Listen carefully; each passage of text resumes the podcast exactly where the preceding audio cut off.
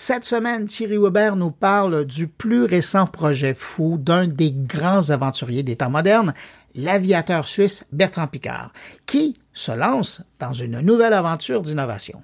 Bonjour Bruno, bonjour les auditeurs de mon carnet. Dans une ère où la quête de solutions durables est plus pressante que jamais, Bertrand Picard, mon compatriote, visionnaire et pionnier de l'aventure Solar Impulse, se lance dans un nouveau défi audacieux. Avec le projet Climate Impulse, il ambitionne de révolutionner le monde de l'aviation grâce à l'hydrogène vert, une énergie propre et renouvelable.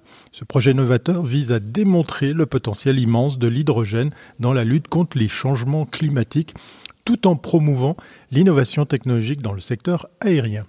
Suite à l'épopée de Solar Impulse, Bertrand Picard dévoile son initiative révolutionnaire, l'avion propulsé par hydrogène nommé Climate Impulse. Ce dernier est prévu pour s'élancer dans les airs pour la première fois en 2026 avant d'entamer un périple mondial sans précédent deux ans après.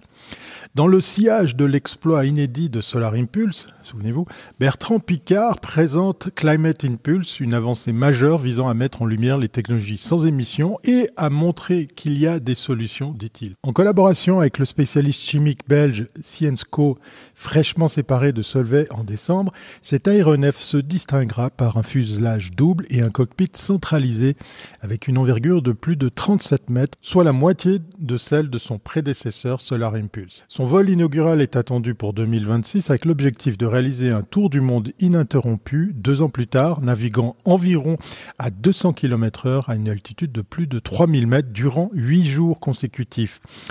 À la différence de Solar Impulse 2, qui était alimenté exclusivement par l'énergie solaire et donc dépendant des conditions météorologiques, Climate Impulse sera propulsé par de l'hydrogène vert produit à partir d'énergie renouvelable alimentant des moteurs électriques. Bertrand Picard, fervent défenseur de l'innovation et du développement durable et autoproclamé explorateur du progrès et de la durabilité, a consacré trois années au projet Climate Impulse. Il souligne l'importance de prouver que l'utilisation combinée d'une pile à combustible, de moteur électrique et d'hydrogène liquide peut permettre à un avion de réaliser un tour du monde, symbolisant ainsi une étape majeure pour l'application de ces technologies à grande échelle.